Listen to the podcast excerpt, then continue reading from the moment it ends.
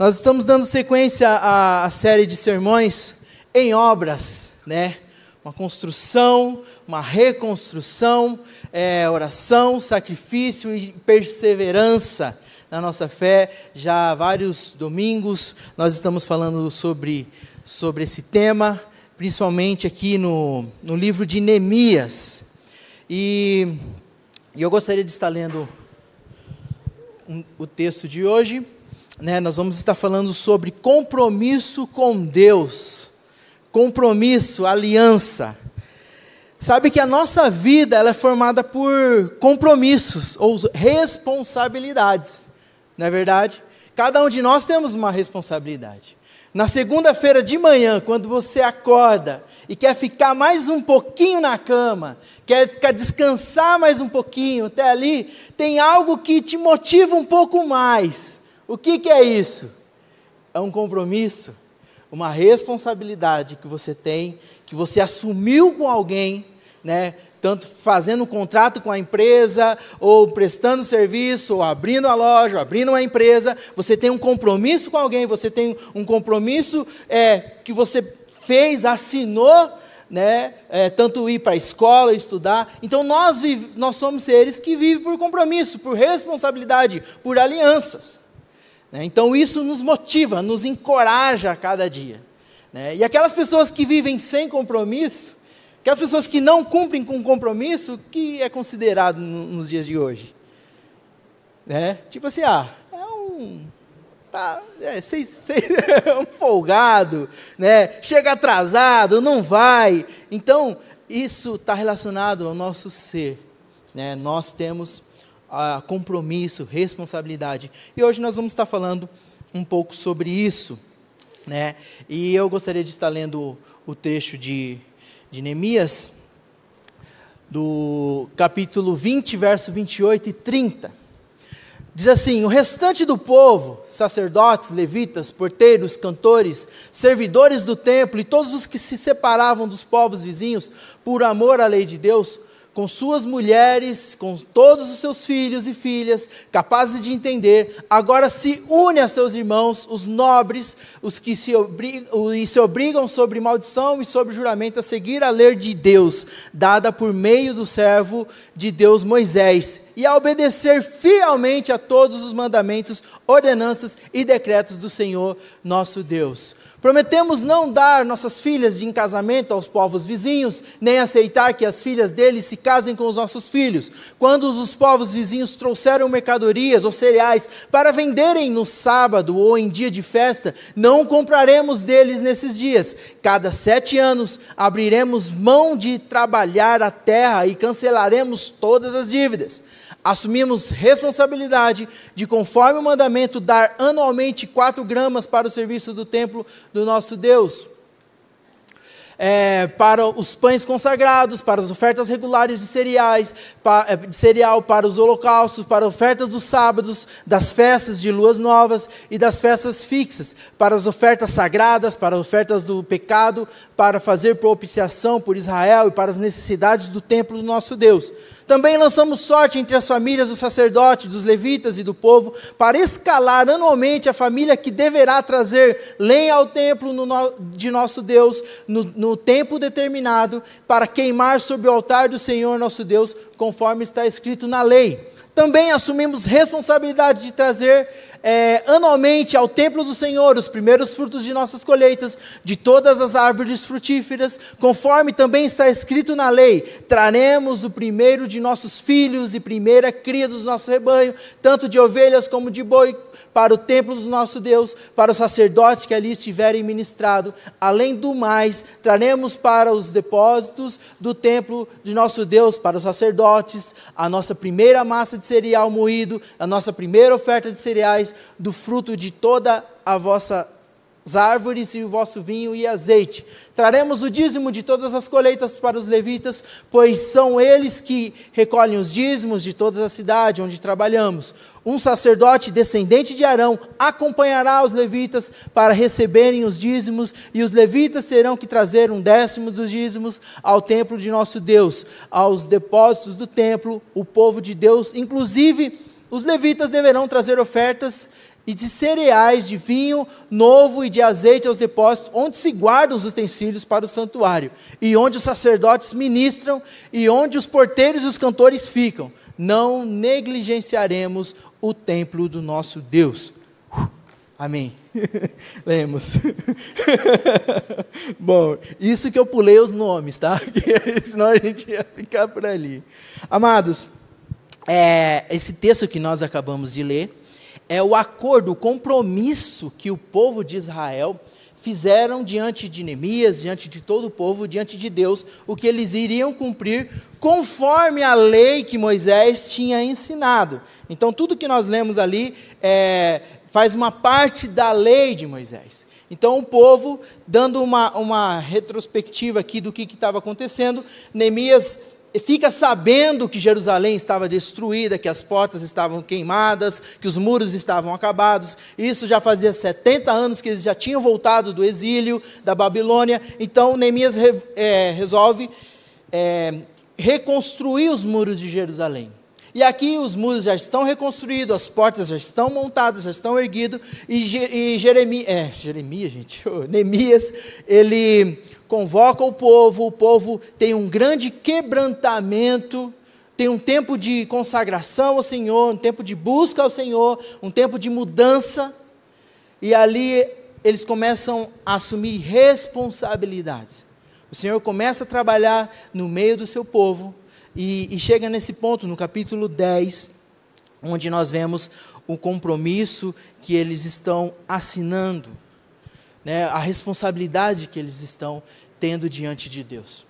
E eu gosto sempre de falar que todo ser humano, cada um de nós, independente da idade, independente do que você, é, é, da fase que você está fazendo, está vivendo, nós temos pelo menos três grandes decisões para a nossa vida.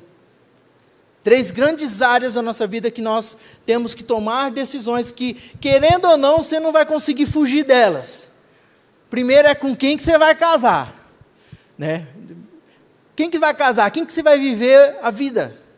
Quem que você vai compartilhar a sua vida toda? Né? Isso é uma decisão importante que nós temos que ver. Depois, o que, que eu vou fazer da minha vida?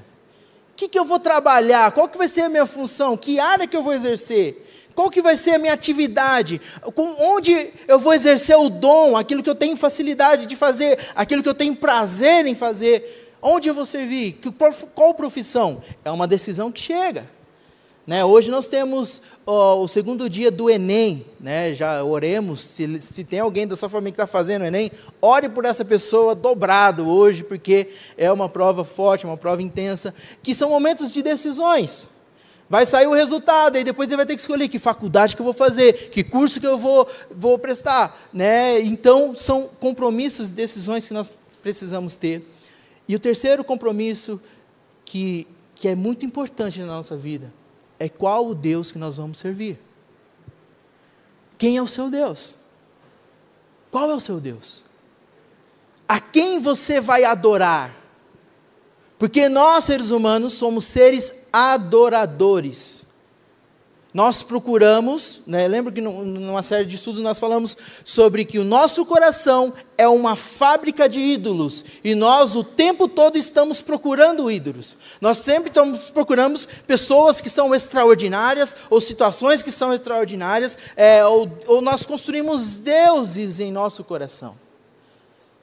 Para quê? porque nós temos, nós fomos criados para adorar a Deus. E a adoração, como nós aprendemos, não é somente cantar, não é somente erguer as mãos, mas a adoração é onde você vai se prostrar de algo que é maior do que você, onde você considera, onde você glorifica, onde você reconhece o poder, você reconhece que, que, que é grande, é diante disso que nós nos prostramos. Então nós somos seres adoradores. E uma, de, uma das decisões importantes da nossa vida é quem é o Deus, ou qual o Deus que nós vamos servir. Ah, mas Deus é, de, é Deus é único, só existe um. Não, gente. Essa, esse copo de água aqui pode ser um Deus. Eu posso me acordar, me reverenciar todo dia por causa abençoe e tal. Reconhecer como um Deus. religião shintoísta do Japão, são mais de 6 milhões de deuses, cada um com um nome diferente, com um aspecto diferente, que as pessoas cultuam. Então, nós precisamos tomar uma decisão, ter um compromisso diante de qual Deus nós vamos servir. E às vezes nós estamos dentro da igreja e não conhecemos quem é o nosso Deus. Muitas vezes eu já vivi dentro da igreja, cresci dentro da igreja, mas eu conheci o Deus da minha mãe. Eu conheci o Deus do meu pai. E eles me obrigavam a trazer na igreja. Mas eu não conhecia o Deus meu. Quem que é esse Deus? Para quem que eu posso orar? Que eu posso clamar? O que que ele orienta? O que que ele deixou de mandamento para nós? Então isso é muito importante. Assumir esse compromisso e essa aliança com Deus. E aqui o povo é, de Israel chegou no momento que eles falaram: oh, nós temos que parar de viver da maneira que nós estamos vivendo. Nós, cada um está vivendo para si. O, a, os muros estavam acabados, estavam destruídos, e a, a, a cidade estava desestruturada. E Deus não queria isso para o povo dele. Lembrando que o Deus chamou Abraão para ser uma nação, lembra da promessa lá em Gênesis 12? De ti faria uma grande nação, e dessa nação né, sairia o Messias. Então o povo de Israel, o povo de Deus, era uma nação santa, eleita. Algo especial de Deus. E estava vivendo de uma maneira toda atrapalhada, toda bagunçada. Longe de Deus, cultuando outros ídolos, outros deuses. E aí chega um momento da, do reavivamento, da reconstrução, do momento de colocar as mãos na massa. E ali eles firmam um compromisso com Deus. E escrevem isso. Escreve com base do que? Do que já tinha atrás. Eles não inventaram, não. Não chegou Neemias do nada e falou: não, agora vai, ser, vai escrever. Não, peraí. De acordo com o que Moisés já deixou para nós nós vamos fazer um compromisso diante deles. Então vamos dar uma olhadinha no, né, na, nas partes desse compromisso. Será que dá para mudar?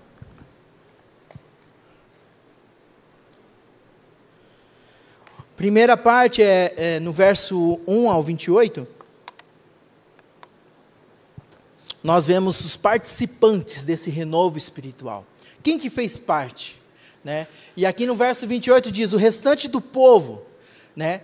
sacerdotes, levitas, porteiro, cantores, servidores do templo, todos os que separavam dos povos vizinhos por amor à lei de Deus e com suas mulheres e todos os seus filhos e filhas capazes de entender. Ou seja, toda a nação, todo o povo, eles participaram desse desse compromisso, dessa aliança, desse acordo que eles trataram ali.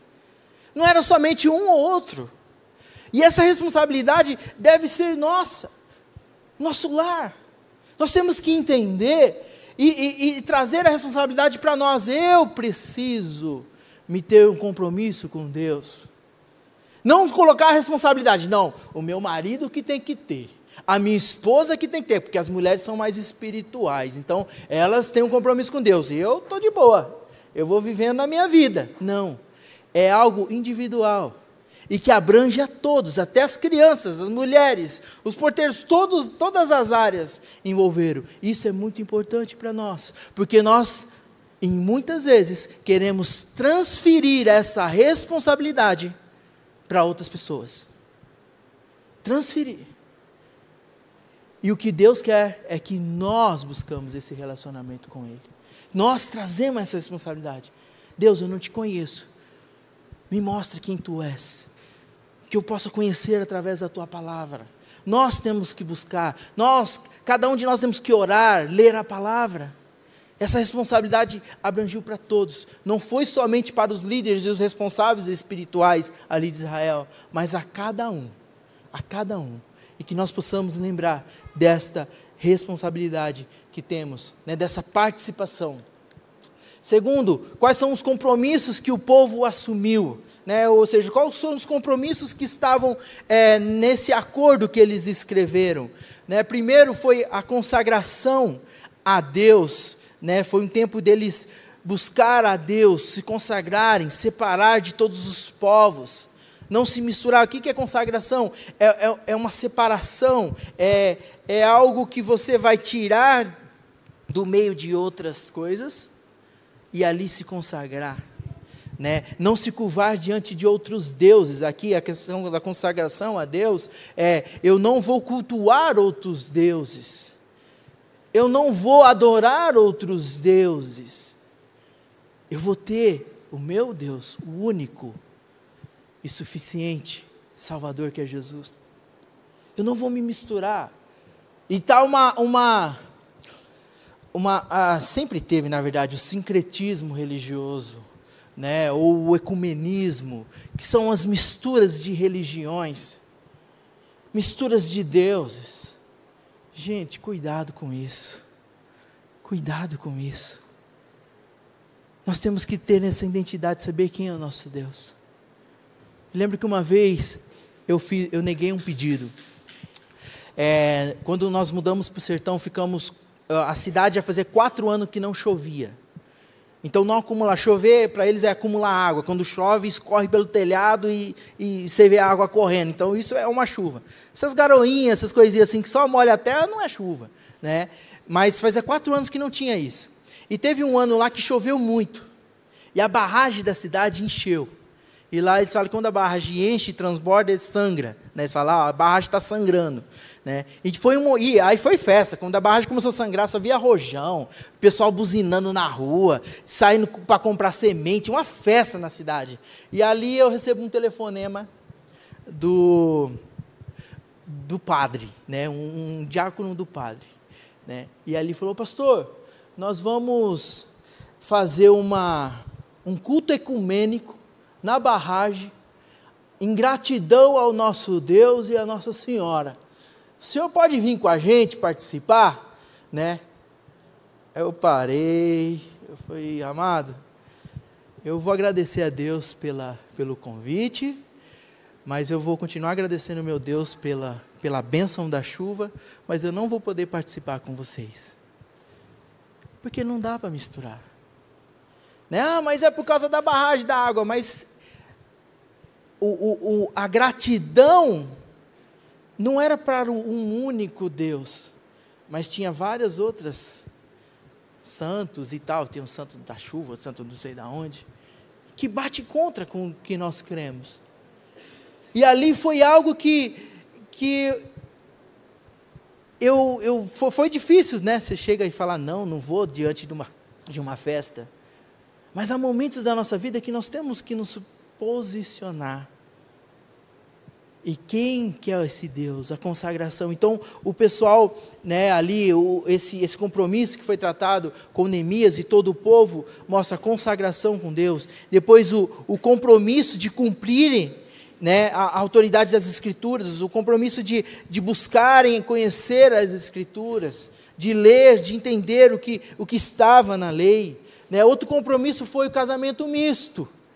Não misturar o casamento de outros povos, porque qual que era a cultura da época?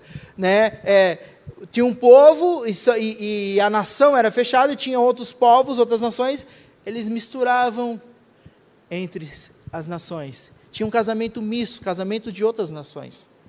Né? E Deus não queria isso. Deus não apoia isso. Julgo desigual. Isso é muito sério. Né? É, quem que usou uma estratégia dessa maneira para conquistar a terra? Salomão. Salomão teve mil mulheres, 300 mulheres, 700 concubinas. Mas qual que era a estratégia dele? Tinha um reino aqui. E, e, e Salomão foi muito sábio. Então ele tinha que expandir o reino dele. Ele chegava, tinha o reino dele aqui. De vez ele guerrear lá com o vizinho, de mandar soldado, mandar bomba, mandar drone, na época não tinha, né? Mas ele tinha as coisas compatíveis, é pedra, lança, cavalo.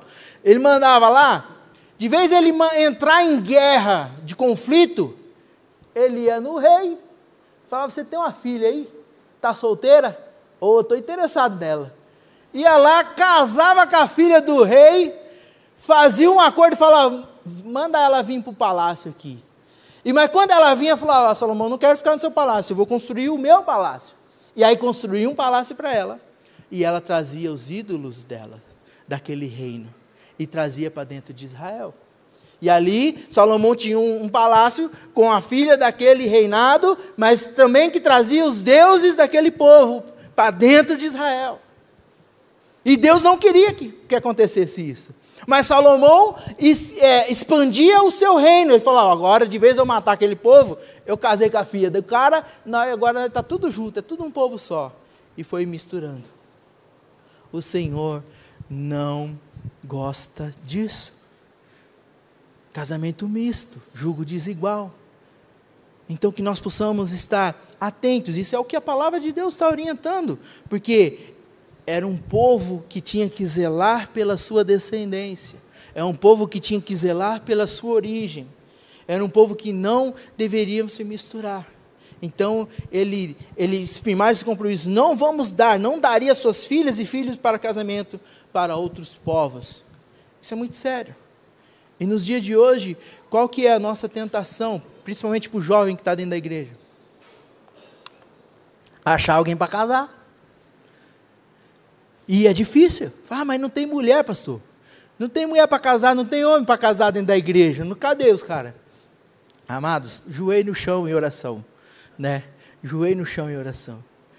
É, minha esposa não está aqui, eu, mas eu, eu gosto de compartilhar. Uma vez eu gostei de uma menina que não era cristã. Que não era da igreja. Né? Mas eu queria que ela se convertesse de um jeito né, orava, Senhor, converte ela, de um dia para outro ela vai estar tá conhecendo a Bíblia, vai estar tá seguindo a Deus, vai estar tá adorando a Deus, mandava até uns MD, umas coisas de, de, de música, fala, vai que ela escuta e converte, né, e muda, né, mas não sei porquê, gostei dela, mas só que Deus falou, não é isso que eu tenho para você, não é isso, é isso que você crê mesmo, é isso que você quer, ah, mas era bonita, era legal, mas a fé dela era completamente diferente da minha.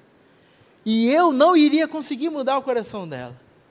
E graças a Deus, Deus, eu orei e falei, Deus, me manda a pessoa certa. Né?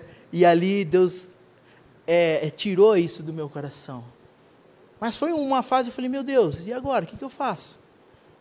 Igreja sem jovens e tal, e, e, e aí? Nós temos que buscar a Deus. E é nesses momentos onde nós declaramos a nossa fé e o nosso compromisso diante de Deus. É, e eu lembro que eu não, compartilhei isso com ninguém. Sofri sozinho. Eu falei, Deus, por que, que ela não se converte? Né? Aí Deus falou, não, eu tenho que converter o teu coração. Quem que é? Você quer seguir por esse caminho? Então, a palavra nos orienta. E eu procurava na Bíblia, gente, como eu procurava para Deus ter apoio, né? Eu falei, mas não pode, Deus, não tem uma promessa aí que se, se casar ela vai se converter, vai dar certo, o Senhor vai abençoar, meus pais vão abençoar. Não, não deu, não deu. Né? E aí eu nem falei com a minha mãe porque eu já sabia a resposta dela. né? Então, são questões que nós precisamos nos colocar diante de Deus e orar e clamar. Né? E, e infelizmente é muito comum no nosso meio. Mas aqui, a própria palavra está nos orientando. Não vamos partir para isso. Paulo também orienta, não, não entre em julgo desigual, porque vai chegar num momento que vocês não vão conseguir andar. Né? Vai, vai chegar num momento que não vai conseguir, é, é, é nas decisões, nos problemas, nas dificuldades, vai serem outros deuses. Isso é o que a Bíblia está dizendo, viu, gente? E que nós possamos estar obedecendo ao Senhor. Então, ele sempre proibiu né, esse, essa questão do casamento misto. Depois, outro compromisso que eles assumiram é observar o dia do Senhor. É, o estrangeiro não poderia vender no dia do sábado, nem era para comprar. Né? Ou seja, é, o sábado era um, um, dia sagrado, um dia que, que o povo separava para adorar a Deus, para se consagrar a Deus. Mas aí às vezes estava vindo um vendedor que atrasou, furou o pneu, chegou atrasado, não deu para chegar no dia, chegou no sábado para vender a sua mercadoria, para poder entregar e tal. E aí o pessoal, ah, não, mas. Ah, então beleza, vamos lá e, e compra e vende e faz negócio. Não. Vamos se comprometer. Esse dia é o dia consagrado do Senhor. Esse dia é o dia que eu vou cultuar a Deus com a minha família. Esse dia é o dia que eu vou separar para orar, vou separar para buscar a Deus, vou separar para ter um compromisso com Deus, e não vou fazer negócio nesse dia. É uma tentação, mas eles se comprometeram com isso, de, de, de observar o dia do Senhor, de guardar o dia especial para o Senhor. E todos nós, como cristãos, nós temos que ter um dia sabático não estou falando do sábado literal da semana, mas um dia que eu vou me separar, que eu vou parar de fazer as minhas atividades normais, mas eu vou consagrar ao Senhor. Eu vou estar junto com meus irmãos. Eu vou estar tirando tempo, tempo para poder cultuar a esse Deus. Todos nós temos que ter esse dia. E os outros dias podemos trabalhar, se esforçar, vender, comprar. Isso é muito importante priorizar esse momento, amados.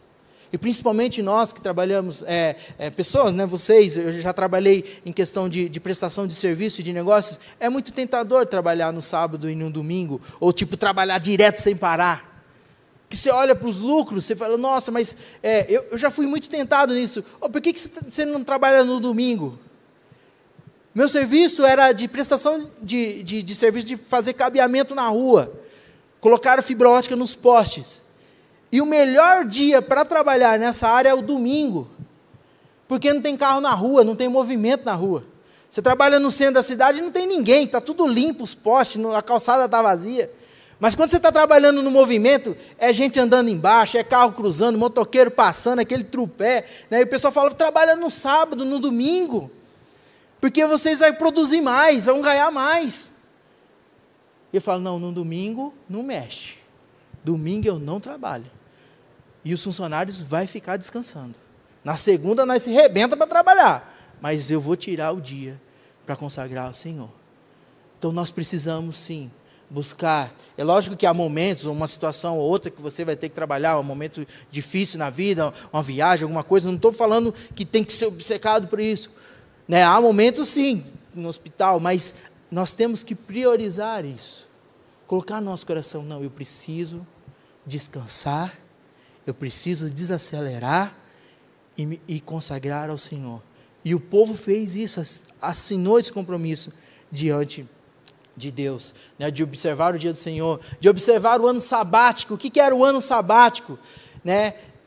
Sete anos produzia, né, no sexto ano a terra produzia. Olha que Deus já estava mostrando até em questão de, de, de agricultura, de, de, agronomia, como tratar com a terra. Durante seis anos vocês vão plantar. No sétimo, a terra tem que descansar. Fica um ano sem plantar nada. Deixa o mato crescer, deixa as coisas, o que ficou, ficou, para a terra descansar, e depois vocês voltarem a cultivar. Isso na agricultura é normal, tem que fazer isso, a terra tem que descansar. Né? No interior de São Paulo, nós vemos a plantação de canaviais, de cana. As empresas, as usinas alugam fazendas e fazendas de terra e ali plantam e, e, sem parar, ano após ano, plantando, colhendo, plantando, colhendo, plantando, colhendo. E chega um tempo de, depois de sete anos, dez anos, a terra não produz mais nada de tanto que foi produzido, de tanto que foi sugado ali. E aí eles devolvem a terra para o fazendeiro e falam: agora não precisa mais, vamos arrendar outra. Porque essa aqui já não está produzindo mais. De tanto que puxa, que, que, que suga daquela terra. E o próprio Deus está falando: ó, a terra vai produzir durante seis anos. No sétimo vocês vão descansar. É lógico que cada um aqui, nós não, já não vivemos nesse, nesse momento, nessa época, mas era algo da lei, era algo que era instituído por Deus e que o povo observou. Depois o ano sabático e, a, e as ofertas de manutenção para o culto né, as ofertas e dízimos, ali tinha várias é, formas de ofertar, várias as primícias, a primeira produção, primeiras questões dali do campo, então eles traziam para que o templo viesse, tivesse mantimento, Porque aqueles que trabalhavam no templo, os sacerdotes, os levitas, né, os cantores, toda a estrutura do templo que não era desse formato de igreja, viu gente? Quando nós falamos de templo, é totalmente diferente. Tinha várias portas, bacias, tinha uma churrasqueira gigante onde ele queimava os, os animais oferecidos, tinha pia para lavar, propiciação. Era um, um sistema muito complexo e tinha muita gente. Né? Então eles ficavam envolvidos. E, e eles dependiam do quê? De ofertas. Né? Ofertas é, de, de animais, de cereais, né? de, de pães que vinham para poder manter. Mas o que, que acontecia? O povo parou de ofertar. O povo parou de abençoar. E aí não tinha mais mantimento. Os sacerdotes, os levitas, os, que trabalhavam no templo, falou: não, não tem, vamos trabalhar agora, vamos correr vamos cultivar, vamos plantar, mas deixa o tempo de lado. Nós não, vamos, nós não temos mais tempo para o templo do Senhor, então vamos ter tempo para nós mesmos e vamos trabalhar. Porque o povo tinha parado de, de contribuir. Então ali eles voltam e assumem esse compromisso diante de Deus. Né? Então, essas são as partes do compromisso que nós vemos no capítulo 10. E que nós possamos estar é, observando. Mas eu queria destacar, o pastor Lucas, na semana passada, ele, no, no verso 9, eles traz uma lembrança do que era a lei, né? Eles traz um resumo do que Deuteronômio dizia da lei. E quando nós lemos Deuteronômio, né, sabemos que, que Deuteronômio é, uma, é um resumo da lei para aqueles que estavam, a geração que tinha nascido no deserto e a geração que iria entrar na terra prometida. Então, quando nós lemos Levítico, nós vemos a lei, Deus dando a lei para Moisés e a orientação para o povo. Quando nós lemos Deuteronômio, que muitas coisas vão se repetindo do que está escrito em Levítico, é um resumo da lei para aquela geração que não tinha visto Moisés receber a lei, mas que tinha nascido no deserto, e uma geração que iria entrar na terra prometida. E Neemias vem, faz um resumo, faz uma lembrança da, da, de Deuteronômio do que era a lei do Senhor, que o povo tinha esquecido. E eu queria ler dois versículos de Deuteronômio, no capítulo 10, que, que mostram o que Deus espera de nós, o que Deus nos pede. Resumindo, porque nós podemos olhar assim, nesse compromisso que o povo viu, nós Tipo assim, ah, eu, eu, eu planto num vasinho de flor. Então, durante seis anos eu vou deixar aquela florzinha lá. No sétimo eu vou abandonar. Não é isso que Deus está querendo falar. É mais questão de princípios. E nós vamos estar olhando esse verso de Deuteronômio, capítulo 10, de 12 e 13. Diz assim: E agora, ó Israel, que é que o Senhor seu Deus pede a você, senão que tema ao Senhor, o seu Deus, que ande em todos os seus caminhos, que ame e que sirva ao Senhor, o seu Deus, de todo o seu coração, de toda a sua alma, e que, te e que obedeça aos mandamentos e aos decretos do Senhor, que hoje dou para o seu próprio bem. Né, que, que dou para o seu próprio bem. Então, aqui nesses dois versos, mostra o que Deus espera de nós em resposta a Ele né, que é um resumo da lei. Então, Neemias, eles estavam ali, eles fizeram esse compromisso baseado na lei, e aqui são o que o Senhor espera de mim e de você diante dele. Né?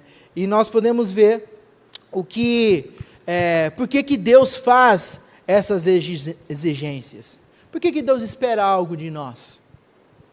Porque nós vemos a lei ele colocou as leis, os mandamentos, porque ele espera algo de nós. Mas por que, que ele espera? Porque Deus procura um relacionamento conosco. Ele quer que nós buscamos ter relacionamento com Ele. Isso desde a criação, desde lá do jardim do Éden. Nós vemos que Deus criou o mundo, criou o jardim, colocou o homem ali para quê? Para que o homem tenha relacionamento. Todo no final do dia, na viração do dia, ele tinha um encontro com Deus. E é isso que Deus quer para conosco. Está dando certo aí? Amém. é os meninos. Eu sei que é meu filho que está lá, então a gente, a gente entende. Né? Mas o que Deus espera é que nós buscamos um relacionamento com Ele, que nós buscamos uma intimidade com Ele. Né? E o que Ele busca de nós, né? o, que ele, o que Ele. Deixa eu ver se muda aqui. Muda para mim a tela, por favor. Aí. Né?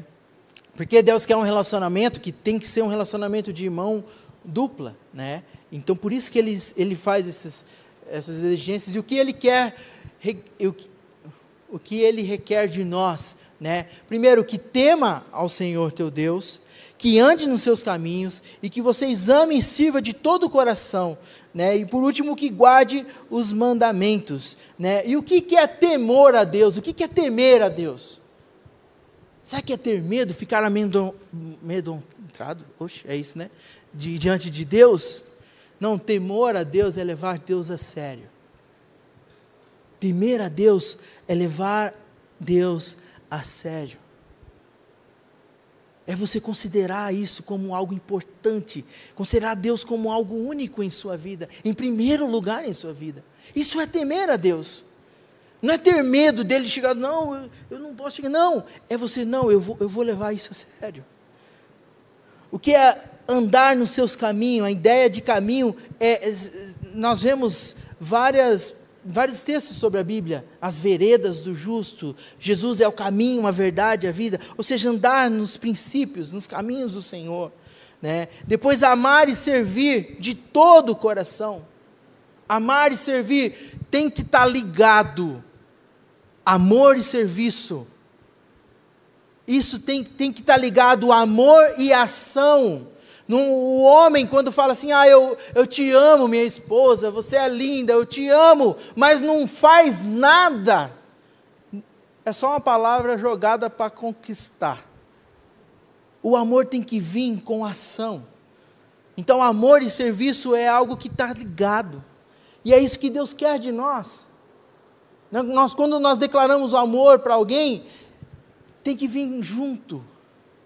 Não é tão bonito. Abre, abre a porta, ó, já é uma ação, né? Lava a louça, uma ação, né? Leva para comer lanche, uma ação, né? Às vezes a pessoa não precisa nem declarar que ama, mas só do fato das ações dela demonstrar que ama, a pessoa já se sente amada levar flor, levar chocolate, é, qualquer outra coisa envolvida. E para com Deus é a mesma coisa, não adianta falar, Deus, eu te amo, eu te amo, e não faço nada. Não serve, não está ligado a uma ação. E 1 João fala que não adianta você falar que ama a Deus e odeia o seu irmão, que você é um mentiroso. E aí ele, ele faz a ligação: se você ama a Deus, também você tem que amar o próximo. Então, se eu amo o próximo, se eu amo o pastor Lucas, eu estou demonstrando que amo a Deus. Mas não adianta só eu falar que amo a Ele. Eu tenho que ter uma ação, né? Eu comprar uma camisa dos Santos para ele, ele vai ver que é uma ação muito de amor, né? Porque está vinculado com, com serviço, né? Um exemplo. Amém. Amém. Né? Mas então, amar e servir tem que estar tá vinculado e que nós possamos estar vivendo dessa maneira, né, o amor e o serviço. E também o que guardem os seus mandamentos. Guardar o que, que é? Levar a sério, cumprir com isso. Então, só do fato de, se você teme a Deus, você anda os caminhos do Senhor e ama e serve a Ele, automaticamente você está guardando os mandamentos do Senhor. Amém? Que nós possamos estar vivendo dessa maneira. E eu gostaria de, de finalizar que toda vez quando nós olhamos para um texto da velha aliança, da antiga aliança, porque a Bíblia é dividida em, em duas partes, o Velho Testamento e o Novo Testamento. A Velha Aliança e a Nova Aliança. Nós, como igreja de Cristo, nós vivemos na Nova Aliança. E como que nós vamos nos comportar diante desse texto, diante desses compromissos que o povo fez ali, que estava ligado com a Velha Aliança? Nós temos sempre que olhar a velha aliança, o Velho Testamento, com a cruz dividindo um com o outro. E nós temos que olhar a cruz como uma sombra do Velho Testamento. E hoje a forma é diferente. As nossas, a nova aliança é em Cristo Jesus. A lei se cumpre em Cristo Jesus. Se resume em Cristo Jesus. E qual o compromisso que nós temos que assumir hoje? É ter esse relacionamento com Cristo Jesus e seguir os seus mandamentos. E Jesus deixou duas ordenanças, não é mandamento, duas ordenanças para a igreja dele: o batismo e qual outro? A ceia. Batismo, que nós fazemos uma declaração pública da nossa fé diante de Cristo. Quando eu batizo, quando nós batizamos na água, preparando aqui, que nós vamos ter dia 3, né? Amém? Se Deus quiser, né? Vai ser bênção. Quando nós fazemos esse, esse momento, a pessoa que está batizando, ela está declarando: Eu estou morrendo para mim mesmo, estou ressurgindo em Cristo Jesus, diante, mostrando um compromisso diante de todo o povo, diante de toda a igreja, diante de si mesmo, falar: eu vou assumir esse compromisso, essa aliança diante de Deus. Isso é importante.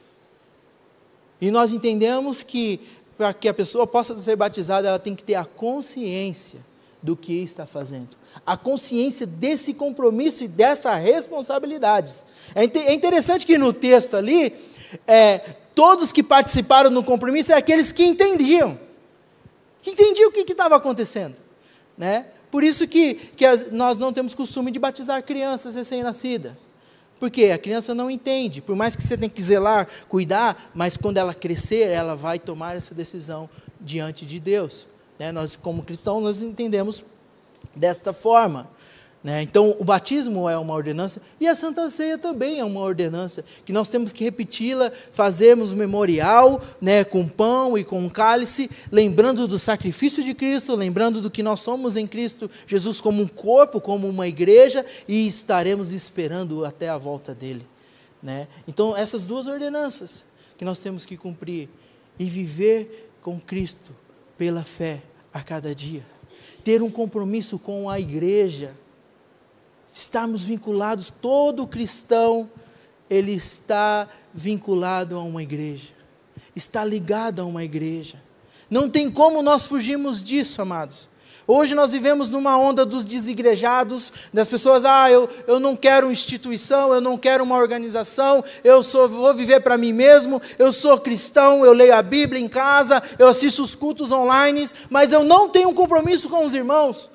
Você não vai conseguir desenvolver a fé, você não vai conseguir praticar o amor ao próximo, você não vai conseguir ser servido, ser abençoado, ser abraçado, ser cuidado longe da igreja. A igreja precisa sim ser essa organização, precisamos ter regras, precisamos ter normas para poder ter uma organização. E nós, como cristãos, nós temos que assumir esse compromisso com a igreja de Cristo.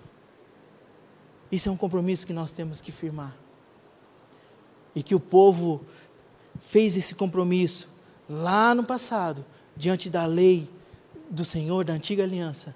Mas nós hoje temos esse compromisso de seguir a esse Deus, de obedecer às suas ordenanças e de praticar, não por obrigação, mas por amor em resposta a esse Deus. E que nós possamos entregar a nossa vida diante de Cristo, que Ele nos dá uma nova vida, que Ele nos regenera e começa uma grande obra no nosso coração. Então, qual tem sido o seu compromisso? a sua responsabilidade. Firmamos tantos compromissos e alianças. E às vezes até errado, às vezes não sei se você já assumiu um compromisso errado, né, uma responsabilidade e precisou cumprir. Que nós possamos assumir diante de Deus. Né, uma vez eu assumi um compromisso de carregar um guarda-roupa, ó gente. O tempo estava virado. E eu falei, não, você leva um guarda-roupa para mim, para uma pessoa da família. Eu falei, ah, levo. Sabe quando você fala, levo? E, rapaz, para quê? Perdeu o guarda-roupa, perdi o dia, choveu. Imagina um guarda-roupa num carro, choveu tão forte que desmanchou o guarda-roupa a chuva. né? E estava cheio de roupa, e molhou todinha a roupa, e a, e a moça tinha mais de 30 sapatos, e molhou todos os sapatos, né? Eu falei, Deus, por que, que eu assumi um compromisso desse? Por que, que eu não falei não? Ah, mas você é bonzinho, só fala assim. Tem compromisso que nós temos que correr. Né? Cuidado quando você vai, é, lá no sertão fala, cuidado quando você vai amarrar seu jegue. Cuidado.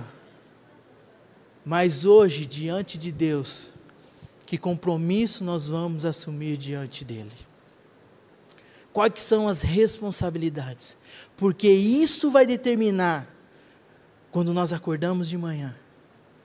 Não é isso que determina quando você acorda cedo e vai trabalhar e tem que enfrentar a luta, tem que passar por momentos difíceis ali, enfrentar chefe e engolir muita coisa, porque você tem uma responsabilidade diante daquilo. E passa, as lutas passam. Mas que nós possamos hoje firmar um compromisso com Deus, com a nossa casa, com a nossa família, diante desse Deus. E firmar e assumir, falar: Deus, eu quero te servir até o final da minha vida. E uma coisa linda nessa igreja que eu olho são os nossos irmãos que têm uma experiência com Deus de anos, anos, anos. 70 anos vivendo com Cristo. Que exemplo para nós, firmes e fiéis. E que nós possamos colocar em nossos corações: eu quero ter esse compromisso com Deus. Hoje, com 40 anos, mas também quando eu estiver com uns 80, eu vou estar sendo fiel. Não vou estar na mesma velocidade, na mesma intensidade, né? Mas eu estou firme com Jesus, lendo a palavra, orando, cuidando uns dos outros, carregando o fardo uns dos outros colaborando como igreja. É isso que o Senhor espera de nós. E é isso que o Senhor quer da sua vida, de cada um de vocês. Amém? Vamos orar? Pai querido, obrigado, Senhor, pela tua palavra. Obrigado, Senhor, porque o Senhor é um Deus de aliança, um Deus de compromisso, um Deus de responsabilidades, ó Deus. E que nessa manhã nós possamos estar firmando esse compromisso de te servir, de guardar os seus mandamentos, de te amar, ó Pai, de cuidar, ó Deus, de ter um relacionamento contigo, Senhor, de ter um relacionamento com a tua igreja, de ter compromissos e responsabilidades diante de ti, Senhor. E que o Senhor fale com cada um de nossos irmãos. Que o Senhor fale com cada um, com cada coração que está aflito que está no momento de decisões, que está no momentos de dúvida, ó Pai, que o Senhor venha estar tirando cada dúvida nesse momento, ó Pai. E que possamos sair daqui com esse compromisso firmado de te servir e de obedecer a Ti em cada momento, ó Pai, reconhecendo que o Senhor já começou uma boa obra em nossos corações, ó Deus. Em nome de Jesus eu te louvo e te agradeço. Amém e amém.